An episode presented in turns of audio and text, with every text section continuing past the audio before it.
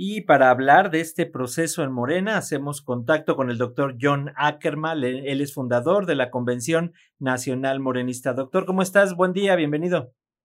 Hola, buenos días. Un enorme gusto saludarlos. Un fuerte abrazo a la audiencia de Radio Educación. Eh, gracias, doctor, por, conectar, por conectarte estos minutitos con las audiencias de la radio pública. Y yo empezaría preguntándote, em, ¿cuál es tu reflexión luego de estos resultados de, de la encuesta para definir la coordinación nacional en defensa de la cuarta transformación? ¿Qué nos dices? Mira, a mí me parece que las denuncias de Marcelo son válidas, este, son importantes, se deben investigar, este, no sería la primera vez que ha ocurrido este tipo de, de prácticas. Nosotros mismos el año pasado, eh, desde la Convención Nacional Morenista, este, denunciamos en las elecciones internas de, de, Morena la reproducción de este tipo de prácticas pues, propias del viejo régimen.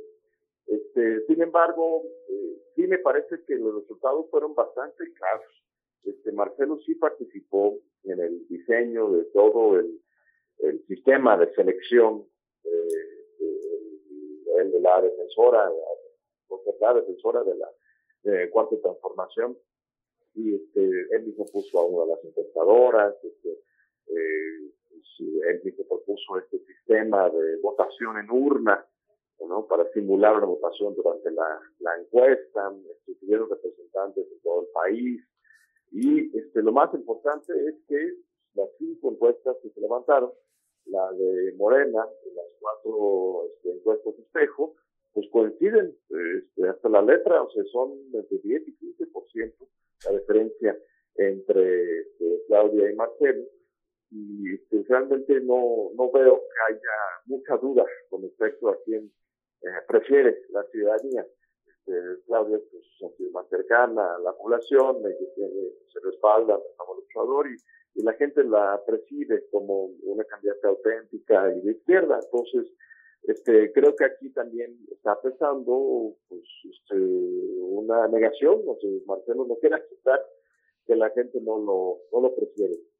Él está en su derecho de hacerlo, está haciendo, existe, de, de eso es eso está bien, está bien que los órganos internos del partido investiguen, vean las irregularidades que, que, él está denunciando y pues va a hacer su recorrido del país, esto también es legítimo, pero pues ya dice también que pues, si no se consigue lo que está buscando, él se va a ir del partido. Eso es algo muy llamativo y, este, y, pues habla de que ya quiere eh, generar otra fuerza política que compita en contra de Manuel y en contra de la cuarta transformación. Todo está abierto, por ejemplo, la posibilidad de que se vaya de candidato a MC, no ha dicho que no, él ha dicho no, no va a ser su candidatura independiente, porque ya se metieron las, las fechas, también ha dicho que, que no irá al frente opositor, de Sochi y con sus colegas, pero eh, de lo de MC sigue la puerta abierta y dijo que esto todavía es una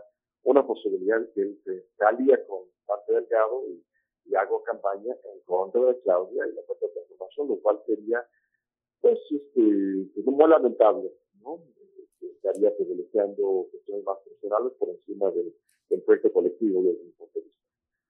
Sí, sin duda, como bien señalas, doctor, pues que se hagan las investigaciones que se tengan que hacer y que se tomen las decisiones cada una de las eh, personas participantes, pero coméntanos cómo ves los retos que tiene Claudia Sheinbaum al frente de este movimiento que inició el presidente López Obrador, cuáles deben ser las prioridades para garantizar un resultado favorable en 2024, doctor.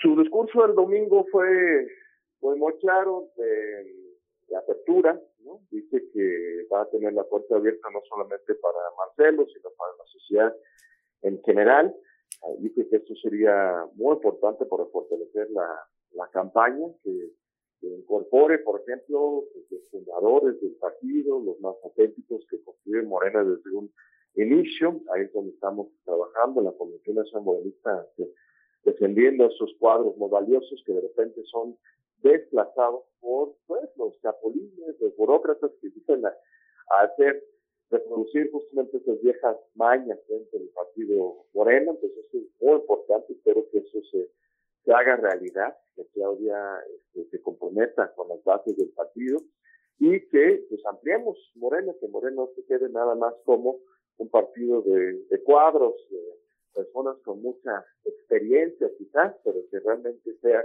un partido de masas, de debates, que esté abierto a la sociedad en general. Tenemos todo para ganar el próximo año.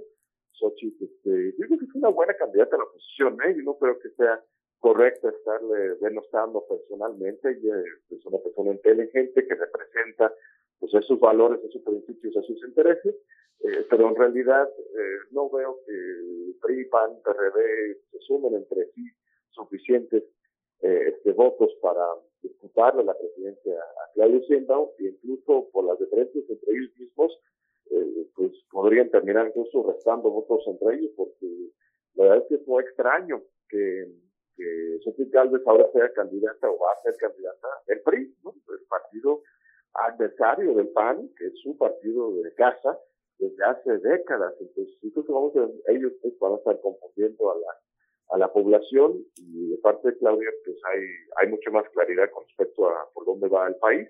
No todos están de acuerdo, lo sabemos, pero han habido pues, muchos avances en este sexenio y desde mi punto de vista, por supuesto que lo más sano para el país sería darle continuidad.